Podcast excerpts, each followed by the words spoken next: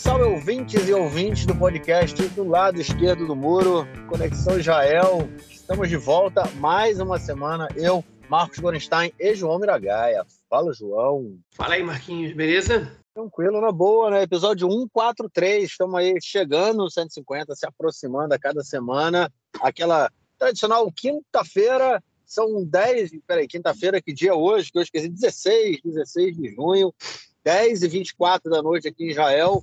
Eu no meu tradicional estúdio móvel. O João tá no estúdio móvel, cara? Tô não, tô não, tô na sala de casa. Beleza. É aquele tradicional calor já, né? Que agora já não tem mais para onde fugir. Vai ser calor, pelo menos até outubro, sem parar. 26 graus, falei para vocês, 10, 25 da noite, 26 graus.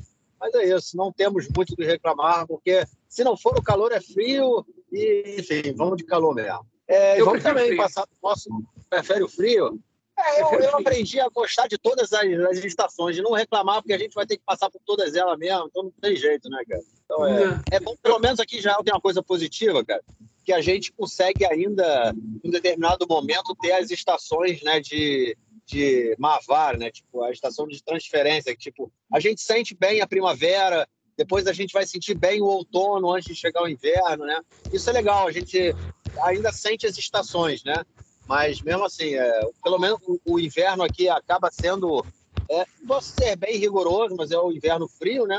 E o verão, o verão sim, né? O verão a gente pode dizer que é, que é bem rigoroso. Mas é, pelo menos o fato de ter as estações aí intermediárias já dá um, dá um alívio para a gente poder respirar, né? No, no meio termo para baixar a conta de luz, né, João? Porque senão ou é no ar-condicionado ou é no aquecimento, né, cara? É, o problema é que as estações intermediárias estão acabando, né? Enfim, é, elas estão cada vez mais curtas. É verdade. Beleza. Vamos então. Inclusive, essa, essa semana passada a gente recebeu a conta de luz em casa. Aí, de repente, viu que tinha baixado absurdamente, assim. Aí, o que, que foi? Como é que tá? Foi 500 shekels, chegou a conta de luz. Como é que chegou em 500 shekels? Ah, não, que a gente está na primavera, é, então é, usa menos o ar-condicionado. Pelo menos no mês passado, né? Agora já começou a usar com mais frequência.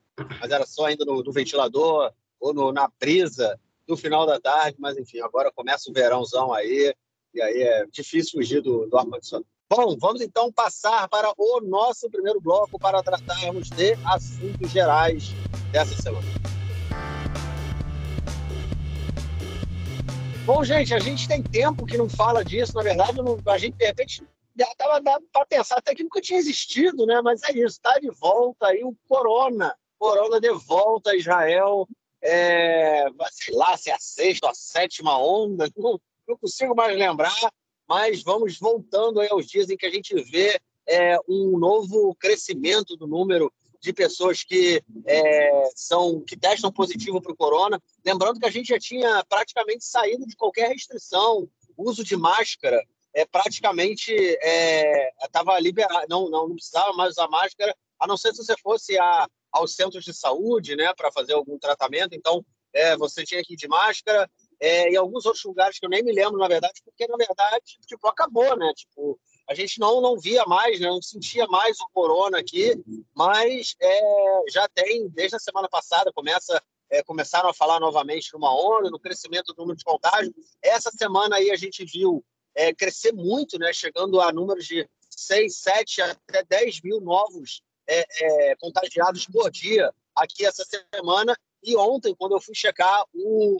o índice de, de contágio estava em 1,46. Ou seja, é, uma pessoa, é, vamos dizer assim, duas pessoas contaminam três pessoas no corona, é, de corona. Ou seja, é, saiu bem né, do controle aí. É, a gente tem, é, volta a fazer uma campanha de vacinação para o pessoal falando, ah, é, vão se vacinar e tudo mais. Fala-se também é, do governo voltar a pensar o uso de máscara em locais fechados é, mas até agora nada foi feito. É, João, será que esse governo vai cair antes da gente ter um, de ter, como é que chama, um lockdown ou o governo vai fazer um lockdown antes de cair? Com certeza o governo não vai fazer lockdown. É, né, ele não vai fazer nem se não cair. vai cair, né? Independente não vai fazer nem se não cair. Não, não vai fazer lockdown nenhum. Não vai fazer nem se não cair. Esse governo nada, nada. Não faz lockdown, não faz. Mas para o Bennett é um governo excelente, né? Vamos, enfim, ótimo governo, uma colisão problemática, um governo excelente. Mas deixemos isso para o bloco, pro bloco de política.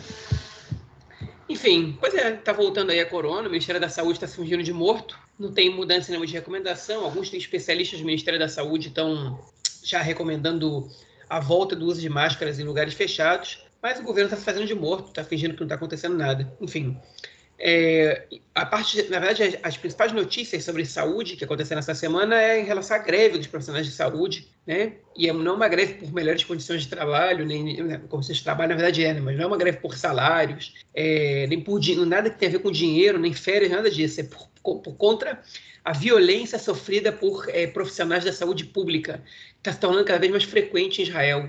Médicos, enfermeiros e outros profissionais da saúde estão sofrendo violência dos pacientes. Essa terça-feira, uma médica foi atacada por um paciente e, e eles estão alegando que não tem, não tem nenhuma proteção e que a população precisa conscientizar de que você não pode tratar os profissionais dessa maneira. Não são só os profissionais de saúde que têm que ser bem tratados, mas enfim, alguma coisa está acontecendo aí que a população, ou pelo menos uma, minoria, mas uma minoria que crescente pelo jeito, é, tá, resolveu, é, enfim, tirar tirar os é, profissionais de saúde para briga, né? Enfim, mas de corona ninguém fala. Essa greve está acontecendo agora. É, eles estão, na verdade, não é uma greve, eles não param de trabalhar totalmente. Eles, eles usam como esquema de Shabat, que é como se fala. Eles trabalham na, no esquema de fim de semana, com muito menos pessoal, somente para casos de emergência, né?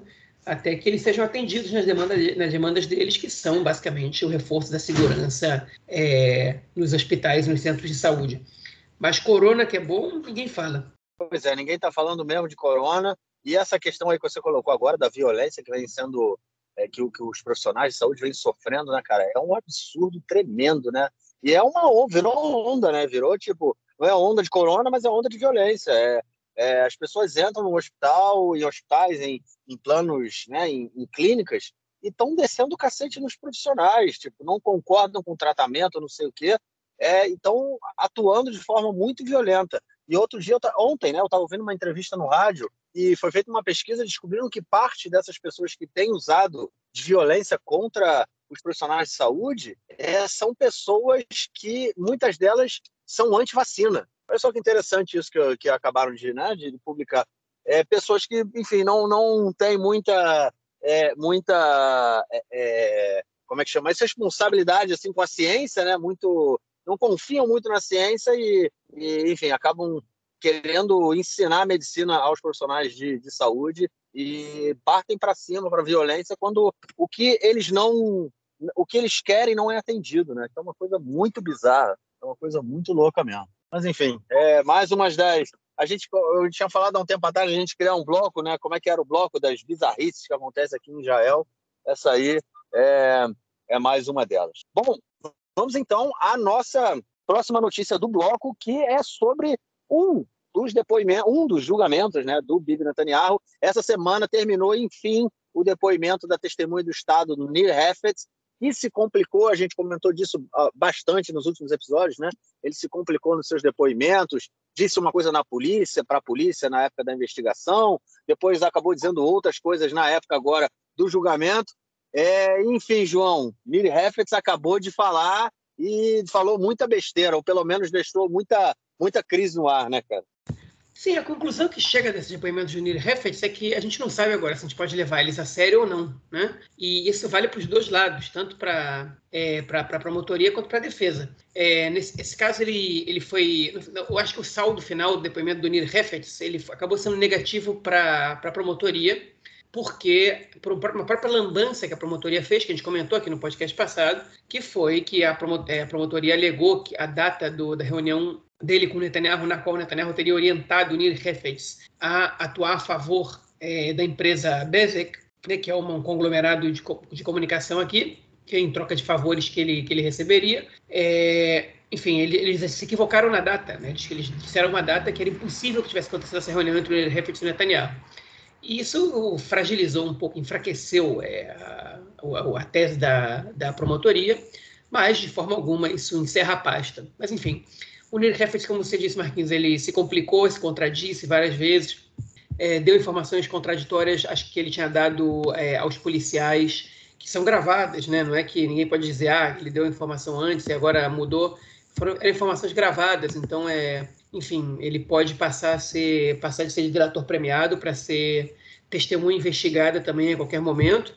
A promotoria ainda não fez esse pedido porque eles ainda, eles ainda é, de alguma maneira, ainda tem a esperança de que o depoimento do Nir Hefetz possa servir para alguma coisa, que hoje terminou o depoimento dele. Né? E, enfim, o saldo é que ficou uma. Enfim, ele que podia ter fechado direitinho é, para a promotoria as acusações, né? porque a promotoria tinha três lados na acusação. Ela tinha um funcionário da BESEC, tinha um funcionário do Ministério das Comunicações, que, eu quero, que era o caso do, do Nir Hefetz, e tinha um assessor do, e tinha um assessor do, é, do, do Netanyahu. E os três alegando é, na verdade, contando as suas versões de maneira complementar, né? que era o, o enfim, o, o Filber, o Refetz e o Yoshua. E o Nir Refetz destoou um pouco, né? Então a história não está tão fechadinha assim como a promotoria queria. É, mas enfim, ainda não acabou esse caso, né? Com sorte ele acaba no ano que vem. E, enfim, e se por acaso Netanyahu for condenado, provavelmente ele vai recorrer. E acho que a última instância, essa brincadeira aí, deve ir até 2025, 2026. Então não, não é para amanhã que isso vai acabar, não, a menos que Netanyahu seja absolvido ou que, obviamente, que ele chegue a um acordo com a justiça é, para não ser preso, é, o que pode acontecer. Enfim, e conforme aumentam as chances dele ser primeiro-ministro, por um lado, ele tem mais vantagens em fazer esse acordo, ele pode exigir mais, por outro lado, é, ele vai ter menos vontade de fazer esse acordo porque, porque ele pode voltar a ser primeiro-ministro. Pois é, veremos o que vem pela frente aí, até porque é, pode ser né, que esteja se aproximando novamente um período em que viveremos aí governo Netanyahu. Bom, é, já que o Netanyahu gosta muito de julgamento, né, gosta muito de ir ao, ao Beit né, ao, é, ao tribunal, é, essa semana ele foi novamente, mas foi com toda a sua família. Ele, a não toda, parte grande dela, né? Ele, a Sara Netanyahu, sua é, é, esposa, e seu filho, Yair Netanyahu, é, como, como é que foi o apelido? É, Yeled Kaka, né? Que, der, que de uma jornalista chamou ele, né? Yeled Kaka, para quem não entendeu, é um menino cocô.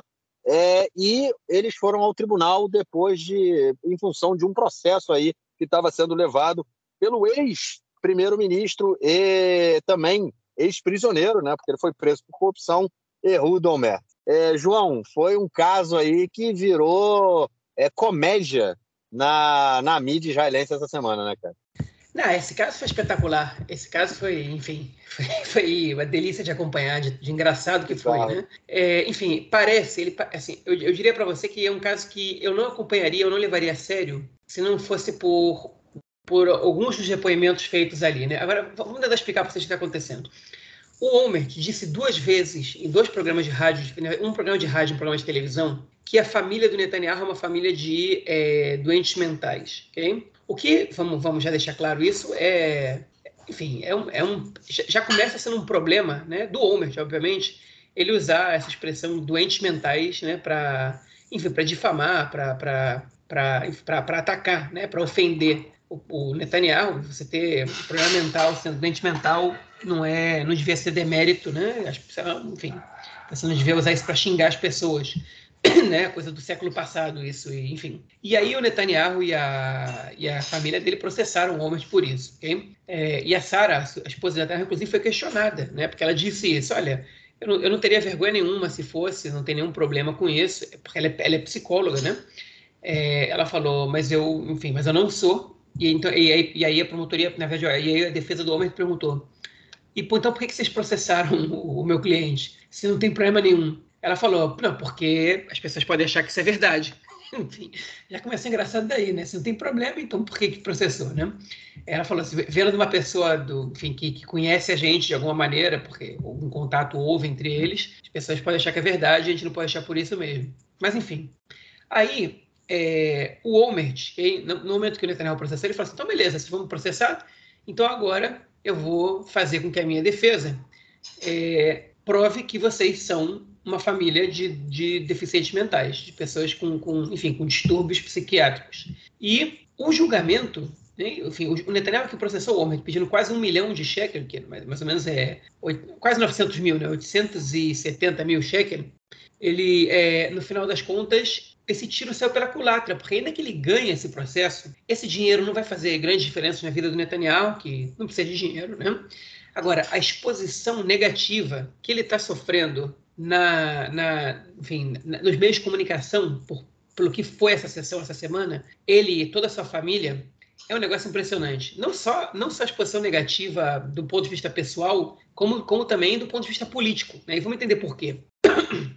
Enfim, a vida da família Netanyahu, ela é, ela, a família Netanyahu, na verdade, é, ela, ela se tornou uma família de celebridades que, cujo interesse público por eles é, passa dos limites do, do razoável, né?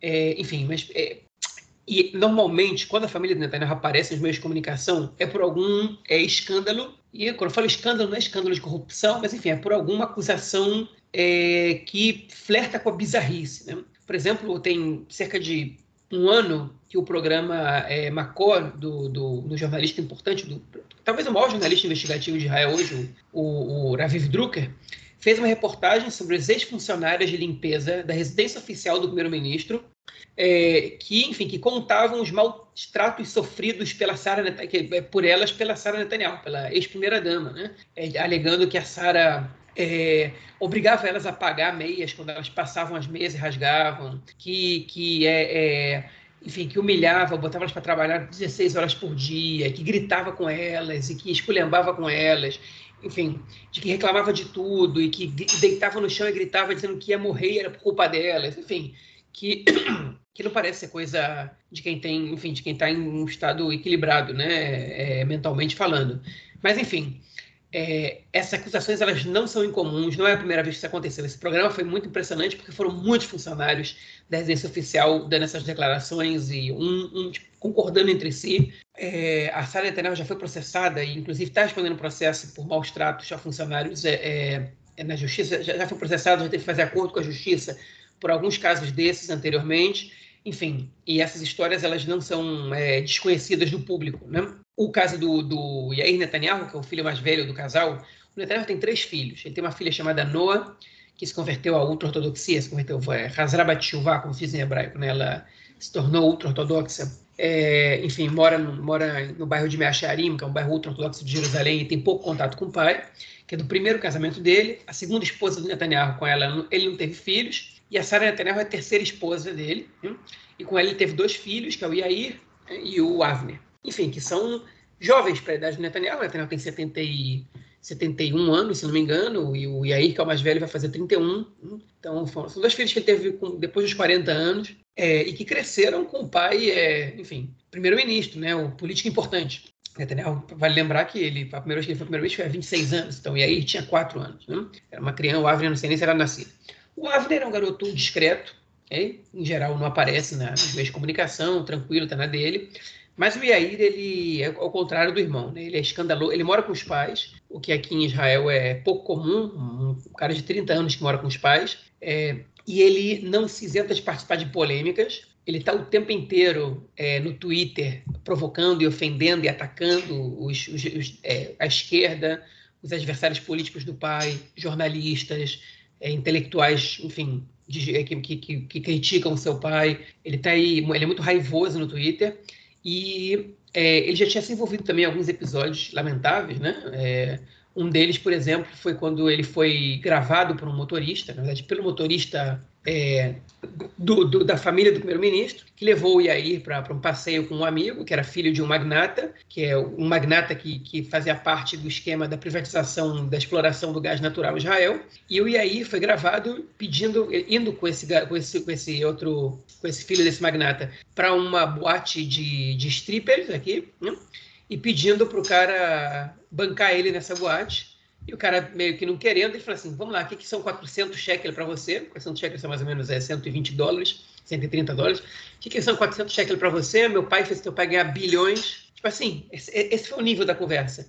Né? Querendo, enfim, querendo que o cara é, bancasse ele numa boate de strip. Né? Esse é o nível da conversa, esse é o nível do, do sujeito. Mas, enfim, isso aconteceu tem uns, uns 6, 7 anos. É, enfim, e vários outros casos desapareceram. É, o negócio é que quando, quando, essa, quando essa, esse caso chegou à justiça, o, agora, né, nessa semana, é, esses casos eles foram colocados na frente da, da Sara e do Yair e ainda outros casos. E a grande questão é que a defesa do Omert ela descobriu algumas, é, é, algumas, algumas outras informações que a gente não tinha como, por exemplo, há 10 anos, quando Netanyahu voltou a ser primeiro-ministro, é, o Yair Netanyahu teve um distúrbio alimentar, né, não comia e tudo mais, porque achava que o pai não estava escutando os conselhos que ele dava é, é, é para que ele fizesse uma melhor gestão do país. Né? Ele tinha 20 anos naquela época, era um, era um soldado. Né?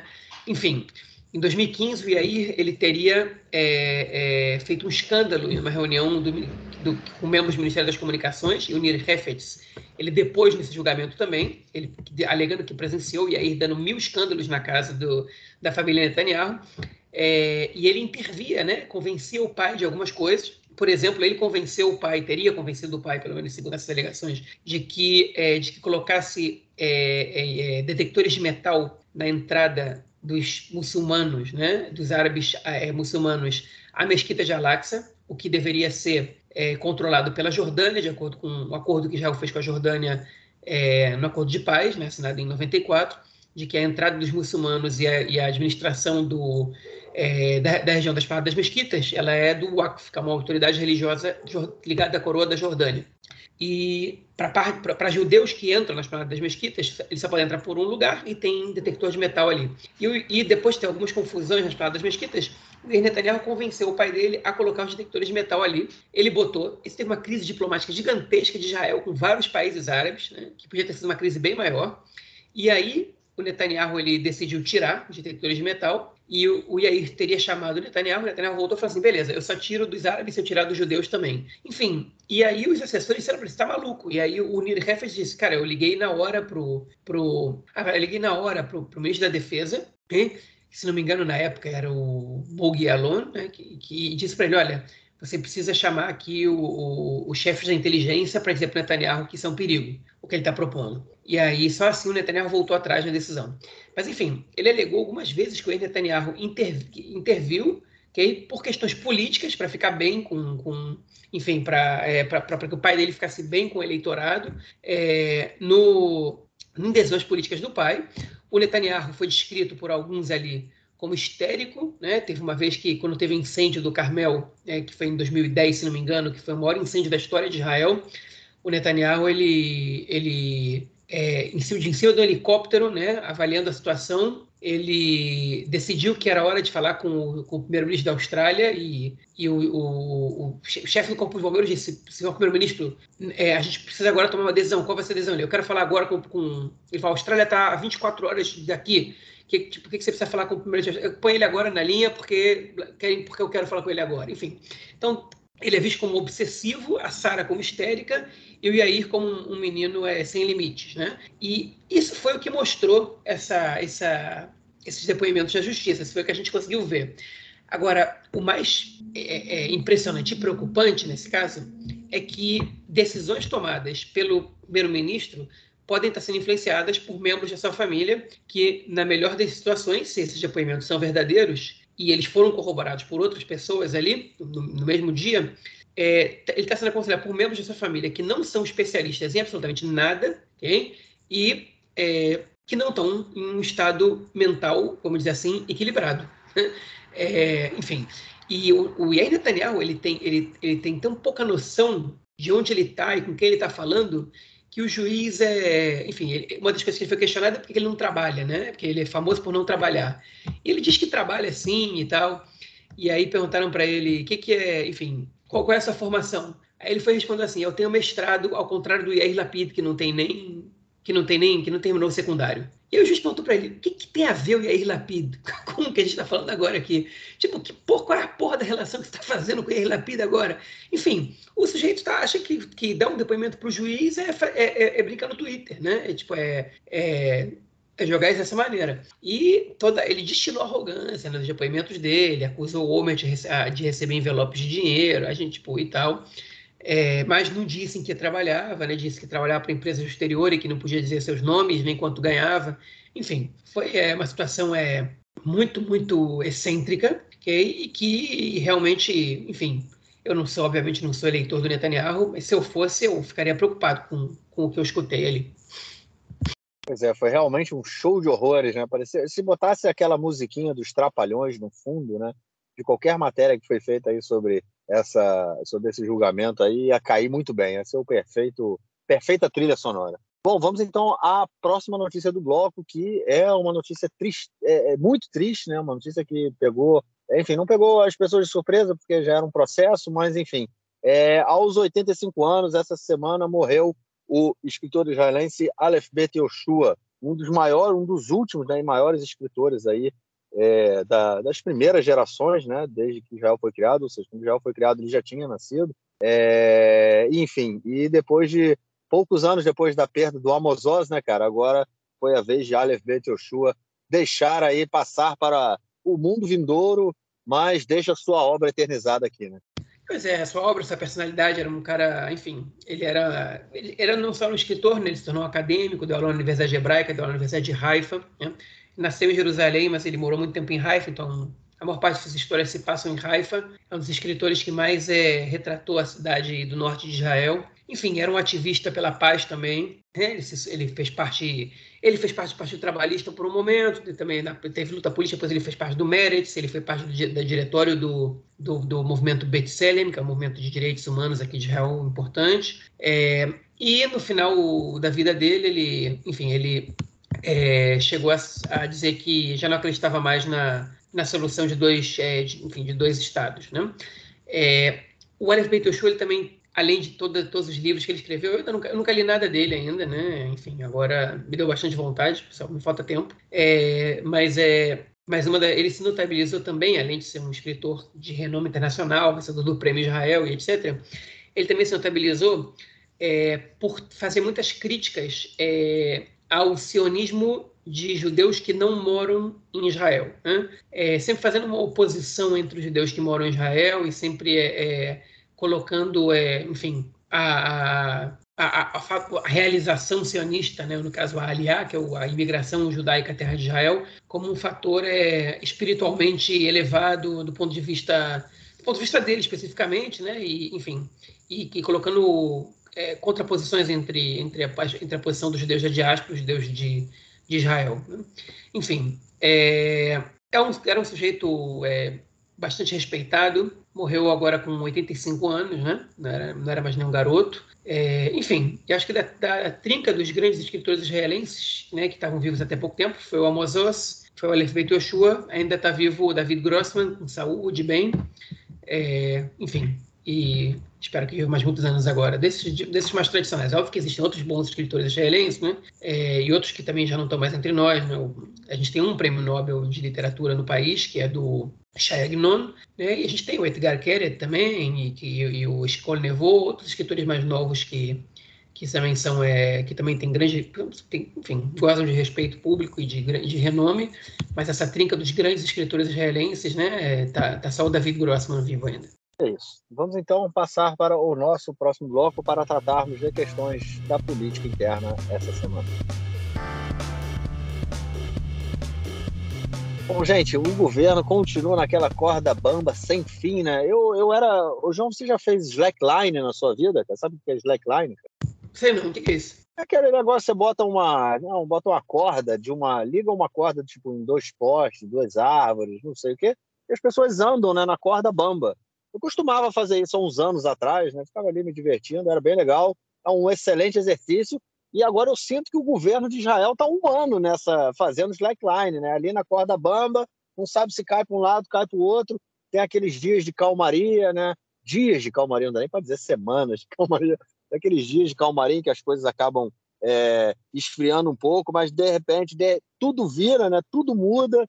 Um deputado resolve deixar, deixar a coalizão, o outro resolve sair do partido, o outro não concorda com nada que está acontecendo, e a gente já está aí há um mês, ou até mais de um mês, com a coalizão com 60 nomes cravados. Na semana passada a gente, é, é, a gente comentou sobre uma lei, né, a lei do, do, dos territórios, né, a lei que normaliza a vida dos israelenses que vivem nos territórios ocupados. Ela precisa ser renovada a cada cinco anos, né, ela perde a validade agora no, no dia 30 de junho é, e ela não foi aprovada, a sua, a sua, a sua é, validade, a, sua a renovação da validade não foi aprovada na primeira votação que aconteceu na semana passada, o que gerou aí mais uma crise no governo.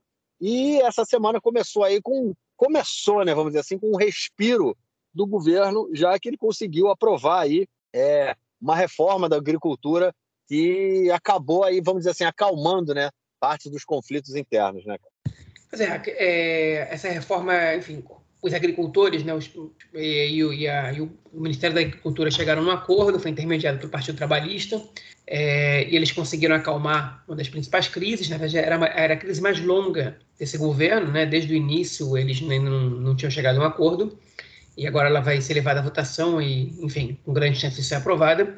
E além dessa reforma da agricultura, é, o governo também caminhou para poder é, construir um acordo entre o Ministério dos Transportes e o, e o, e o presidente da Comissão de Transporte da Knesset, que é o, o Michael Bitton, do, do Partido Azul e Branco, que, que chegou a ameaçar deixar a coalizão é, se essa reforma nos transportes que, que a ministra dos Transportes está tocando for, for, levada, em, for levada em frente, né, adiante. É uma reforma pequena, que não é tão significativa assim, e eu não vejo razão para tanto, tanto escarcel que ele está fazendo, embora eu concorde com ele que, que a reforma é problemática, ela trata de poucos pontos e, enfim, e ela é, e ela pode afetar o contribuinte de maneira negativa em alguns deles, né? Eu não vou agora discorrer sobre isso, porque ela ainda vai passar por mudanças, exatamente porque eles avançaram no acordo para fazer algumas alterações. Ainda não chegaram no consenso, mas já deu para acalmar os ânimos do, é, do, do Michael Bitton e, enfim, e a coalizão respirou em relação a esses dois pontos. Pois é, só mais uma informação aí, estão programadas né, para a semana que vem é, duas, é, greves em dois setores aqui em Israel, um deles é o setor educacional, né? A gente comentou também nas últimas semanas é, que houve, é, vamos dizer assim, meia greve, né? Foram em várias cidades. Continua essa semana, ocorreu em várias cidades, é, dias em que as aulas começaram é, a partir das 10 da manhã, né? Tanto em, em, nas creches quanto nos colégios. Então, é, isso acabou aí atrapalhando é, alguns dias de, de aulas, né? Na, em cidades. Foi, não foi não foi uma coisa feita nacionalmente, ou seja, não foi um dia específico em que o país inteiro parou foram regiões, né? É, só que é, agora, hoje, na quinta-feira, é, houve mais uma reunião entre o Ministério das Finanças, né? É, e a, a, como é que chama? A, o sindicato dos professores, né? É, e para se chegar a um acordo sobre principalmente o aumento é, dos professores, do, do, salário dos professores e das condições e a melhoria, né?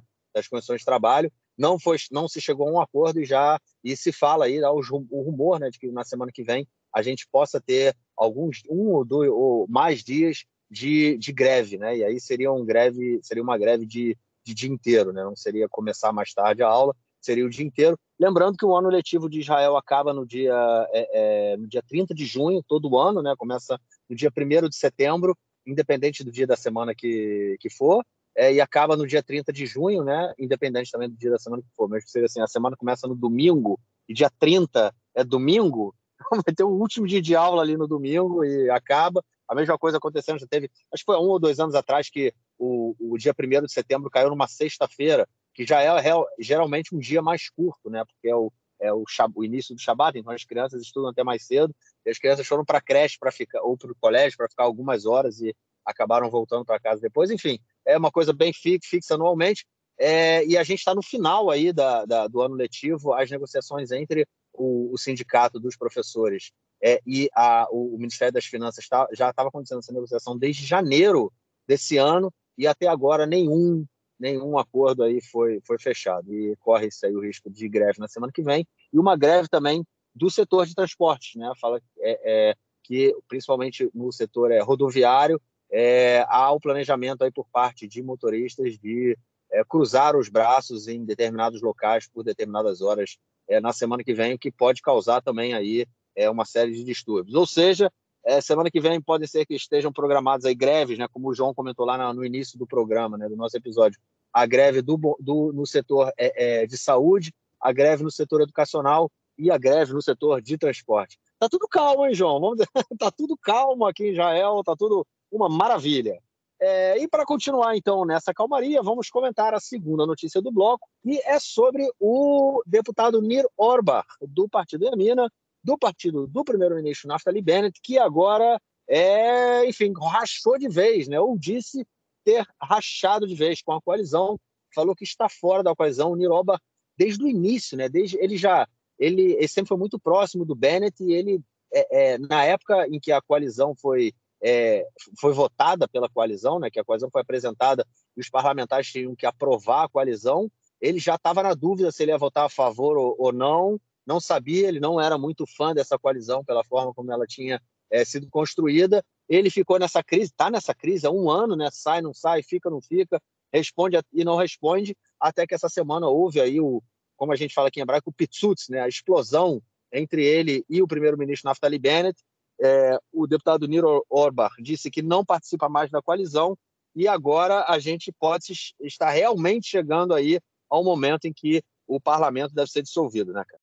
Pois é, é, enfim, a gente já tinha antecipado essa crise na semana passada e ela agora é, aumentou, ok? É, houve especulações, né, o Niro Orbach, ele ainda não, ele, o Likud não levou a votação a dissolução da Knesset, porque ele, é, o Niro Orbach está avaliando a possibilidade né, de formar um governo é, de mudança sem necessidade de eleições, ok?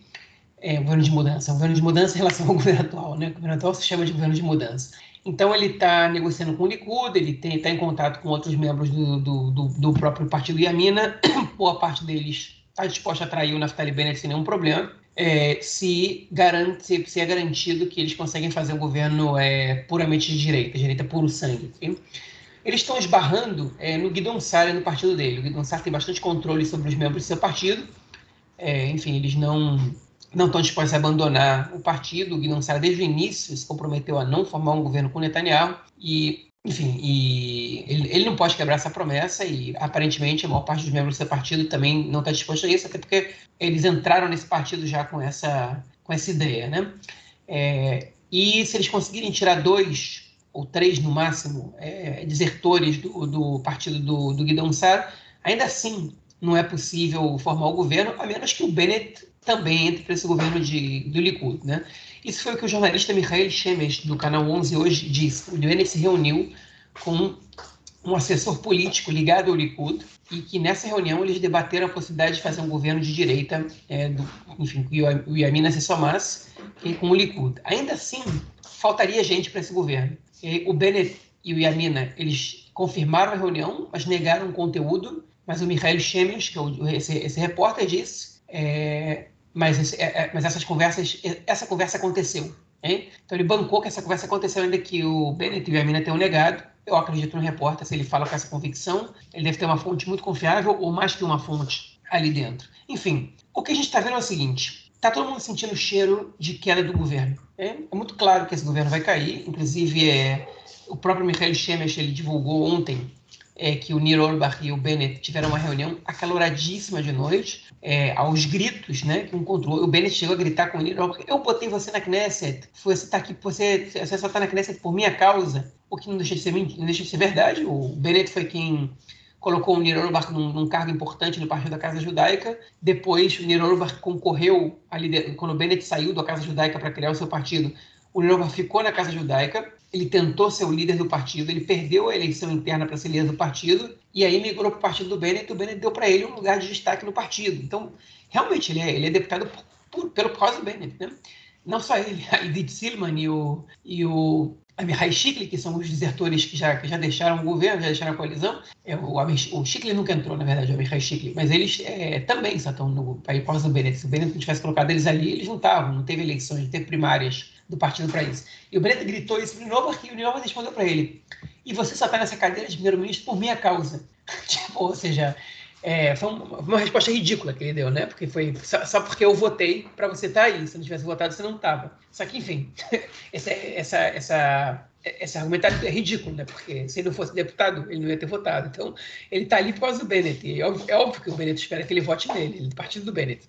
E, e aí o Nirova teria, teria, complementado sua frase dessa maneira. Ele dito, é, isso que está acontecendo é, é, é, um pesadelo, não me lembro qual foi a palavra que ele usou, e eu quero terminar com isso amanhã já. É, enfim, então o que a gente está o que aparentemente está acontecendo é que o Orbach está dando um tempo para ver se ele consegue formar um governo alternativo e, e ou enquanto isso, vendo se os ultimatos que ele deu é, se concretizam para a coalizão, que é a renúncia dos dois deputados árabes é, é, que votaram contra é, a proposta do, do, da, da, renovação do, é, da manutenção da lei israelense para os cidadãos israelenses na, na Cisjordânia, é, que são o, o esqueci o primeiro nome dele, o Ganaim do, do Partido Ram e a Jaida é, Rinal do Meretz. que são, enfim, que votaram contra essa lei, que num, ideologicamente não é nenhuma surpresa, okay? só que eles respeitaram as, as, as orientações dos próprios partidos e é, o Orbach alega que com, com essas pessoas assim, que fazem o que querem, não dá para governar, não dá para não tem coalizão e tal. O Bennett diz que o governo é excelente, a coalizão realmente é problemática, mas o governo é excelente, foi até as redes para falar sobre isso. Enfim, o Likud está assediando muito o Orbach para ele, ele tomar uma adesão logo, adesão de é, dissolver a Knesset. Parece que o Orbach, o Orbach ele pode tentar, ele pode dar para o governo até o fim do mês para tentar aprovar essa lei e ver se as coisas se resolvem. É, sobre isso se fala, é, mas ele também pode decidir derrubar o governo na semana que vem. Se é, ele decide dissolver a Knesset, é, enfim, aí a gente vai ter eleições no espaço de é, pelo menos três meses, né? Enfim, tem que contar se vai ter alguma, fe alguma festividade. A própria Knesset decide quando vai ser as eleições, mas é um mínimo de três meses. Em geral, quando a Knesset é dissolvida, eles tentam marcar o mais rápido possível. É, agora, se alguém propõe então, a dissolução João, da Knesset... Desculpa. Sim. Deixa só te interromper rapidinho, que você falou essa questão da festividade. Eu estava ouvindo essa semana que, justamente agora, é, a Knesset caindo do, é, nessas próximas semanas, pode ser que a eleição caia é, dos três meses, né, seja justamente entre as festas, né? Porque lembrando que do final de esse ano é do final de setembro até meados de outubro, é, a gente tem o período de festas que é Rosh Hashanah, né? Depois Dez dias depois tem o Yom Kippur e logo depois tem Sukkot, né? Então a gente fica aí três semanas em festividades é, e as eleições poderiam cair justamente entre as festas, o que ninguém quer, né? Seria ruim para todo mundo. Então é, é, essa era uma questão, né? Também um, uma questão de pesar aí a queda do governo nesse período ou não. Só um adendo aí. Não, pois é, exatamente. E isso é isso pesa também para saber quando quando a Knesset vai ser dissolvida. É, mas também o que pesa é que a oposição se ela lança, se ela, se ela, se ela lança para a Knesset a votação para a lei da dissolução da Knesset e a lei não passa, eles só podem propor a dissolução da Knesset seis meses depois. Então seria dar uma sobrevida para esse governo de seis meses. Hein? Enfim, que é desperdiçar uma oportunidade de ouro que está por aí. Então o Netanyahu, como líder da oposição, ele não vai lançar essa possibilidade se ele não tiver certeza de que ela vai passar. Então ele precisa que o Nir esteja com ele, a Silman já sabe que está, é, enfim, e agora, e agora ele tem que ver o que, que vai poder acontecer. Mas é bom, é isso. Vamos agora vamos ter que esperar para ver o que vai acontecer, ok? Mas é muito provável, eu diria, que a gente veja eleições é, antes do final do ano. Tá chegando a hora, tá chegando a hora. Bom, vamos então ao nosso próximo bloco para tratarmos de questões da política internacional esta semana. Gente, a primeira notícia é sobre a Polônia. É isso aí. É, fazendo uma recapitulação muito rápida, em 2017 a Polônia aprovou uma lei que é, diz que pessoas não, é, que assim que é proibido dizer, é, no caso, né, proibido dizer na Polônia que a Polônia teve um envolvimento e foi tem responsabilidade pelo Holocausto, né, pelo assassinato, pelo extermínio de milhões, 6 milhões de judeus, em que grande parte dos campos de concentração é, ficavam na Polônia. É, os campos de extermínio todos, né, eles ficavam na Polônia.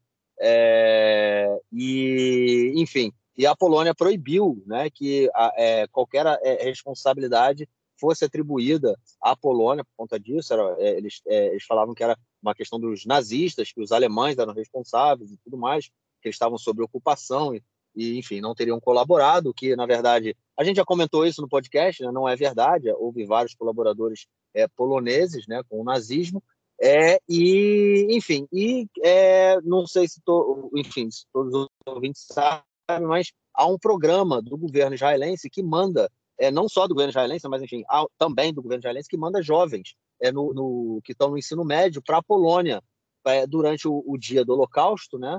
Para fazer estudos sobre o Holocausto, para conhecer o campo de concentração e tudo mais, né? como parte né, da história recente aí do povo judeu. E há movimentos também, é, é, muitos talvez conheçam, né, a Marcha da Vida, que é justamente nesse, nesse programa que os jovens israelenses vão, na verdade, vão jovens judeus né, é, de é, é diversos países. Né? É movimento, é, um, é uma marcha bem, bem conhecida, né? é um programa bem conhecido.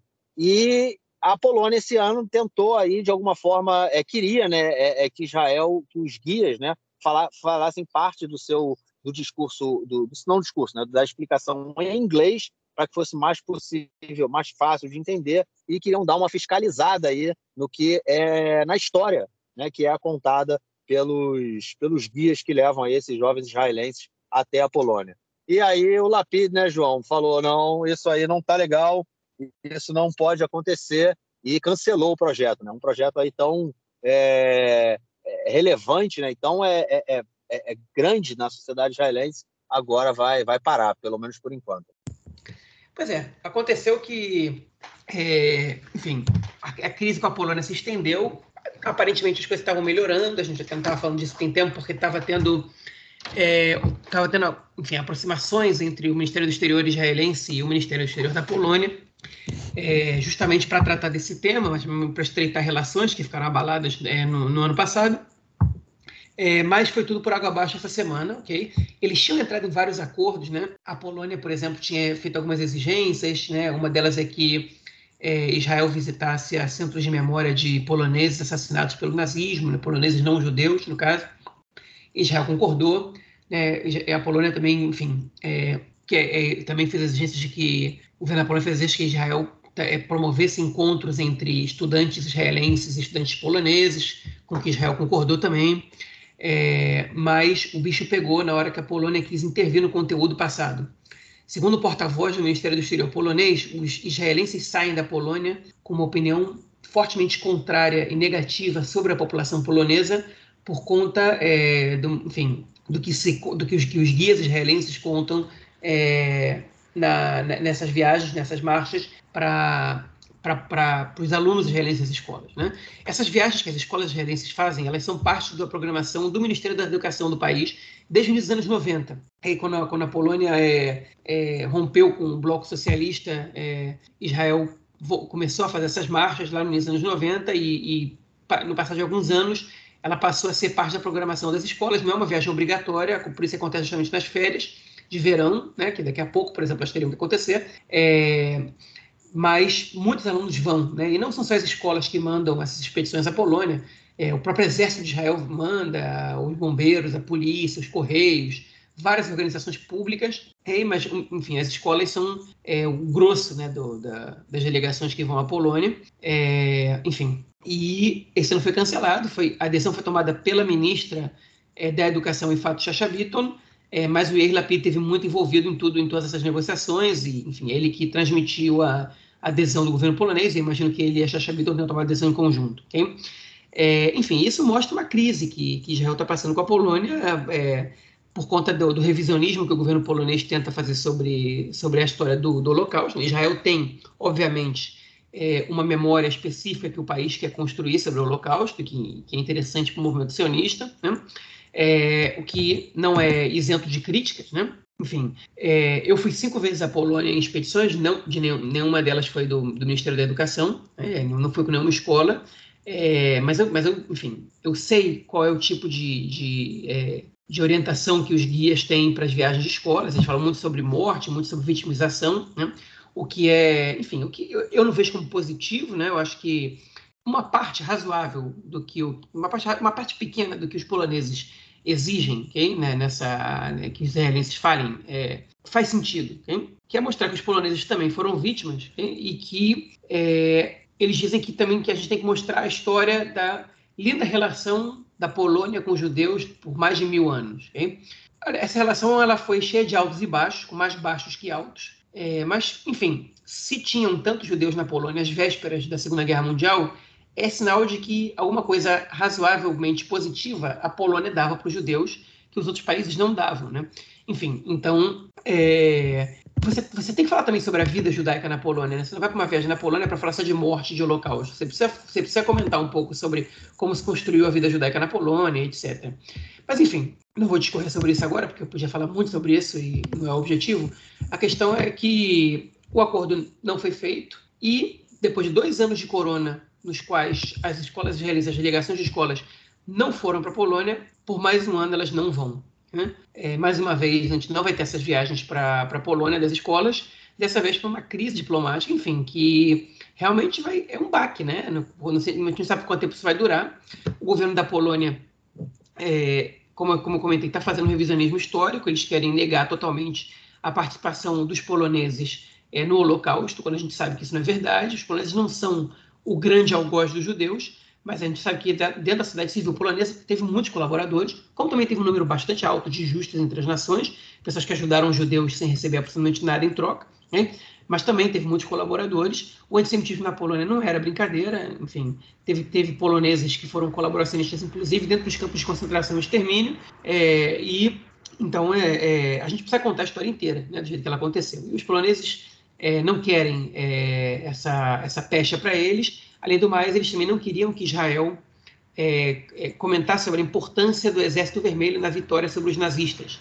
A Polônia está num, tá num, é, numa crise diplomática com a Rússia também, e, e eles é, não querem atribuir ao Exército Vermelho a libertação da Polônia, o, que, o que é uma, o que é você deturpar a história, né? Você não é você não, não contar de fato o que aconteceu.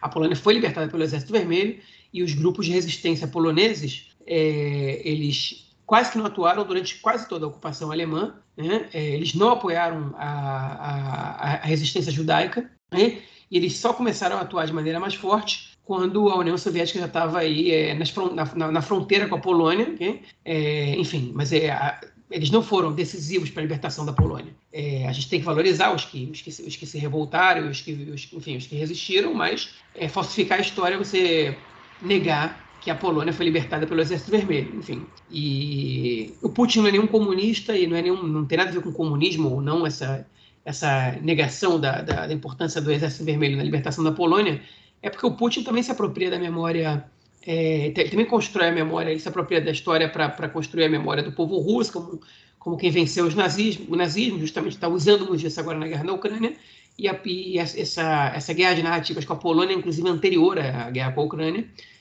já, já, na verdade já tem dois anos que se tinha dado uma crise aqui em Israel, quando Putin foi convidado para discursar no dia do da lembra, do dia, no Dia Internacional de, de Lembrança do Holocausto, no dia 27 de janeiro, e o, e o primeiro-ministro da Polônia não foi. Né? E aí, ali a gente já tinha visto que, que essa crise estava se tornando, é, enfim, grande, inclusive tocando aqui na porta de Israel. E agora ela segue, só que agora sem a Rússia, especificamente. É isso. Vamos então à nossa próxima notícia, que também aí agora é ligada à Turquia. É, eu não sei, João, a gente teve uma discussão a esse respeito no nosso grupo Conexão, não chegamos a comentar isso é, é, aqui no, no podcast, é, tenho quase certeza que não, mas é que já tem algumas semanas que tem um, um, uma, um alerta aí sobre possíveis atentados contra é, israelenses na Turquia, é, e essa semana a coisa gravou muito, né, o, o nível aí é nível 4, alerta total, é o governo israelense é, falando que, para evitar né, que cidadãos israelenses não viajem, porque há células iranianas, inclusive, que já parte delas foi, parte da célula foi presa pela polícia turca é, em Istambul, aí, e tinham o, o, o, interesse aí de fazer atentados contra civis israelenses para vingar aí as mortes é, que vem acontecendo contra é, generais né, e pessoas aí do, do alto escalão do, do, do, sistema, no, do projeto nuclear iraniano. É, ficou perigoso viajar para a Turquia, hein, João? É, pois é, o canal 12 hoje divulgou no, no programa de notícias que Israel evitou mais de uma dezena de atentados contra cidadãos israelenses na Turquia, é, só agora nos últimos, nos, né, nos últimos dias. Hein? Inclusive tentativas de sequestro, tentativas de esfaqueamento, de assassinato, enfim. É, foi descoberto, na verdade, a Turquia avisou Israel, tornou pública, é uma gangue, né? Eles chamaram de gangue, mas acho que é uma coisa um pouco mais complexa, um pouco mais é, sofisticada que gangue, né? É, iraniana, disposta a, a, atacar israelenses na Turquia, okay? E é, as, enfim, as forças de defesa de Israel, o Mossad e as, enfim, a inteligência estão, pelo jeito, atuando lá.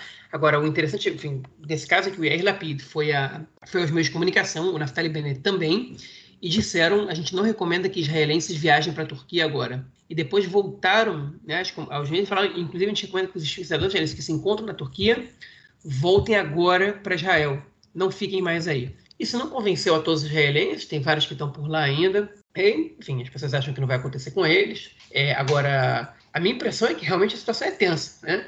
É, e quando vem uma alerta dessas, é, não, é, não é brincadeira. Israel justamente está estreitando o laço com a Turquia nos últimos tempos, não está promovendo um boicote à Turquia de jeito nenhum, não é, não é, do interesse nacional isso. Então realmente parece que é, que é perigosa a situação.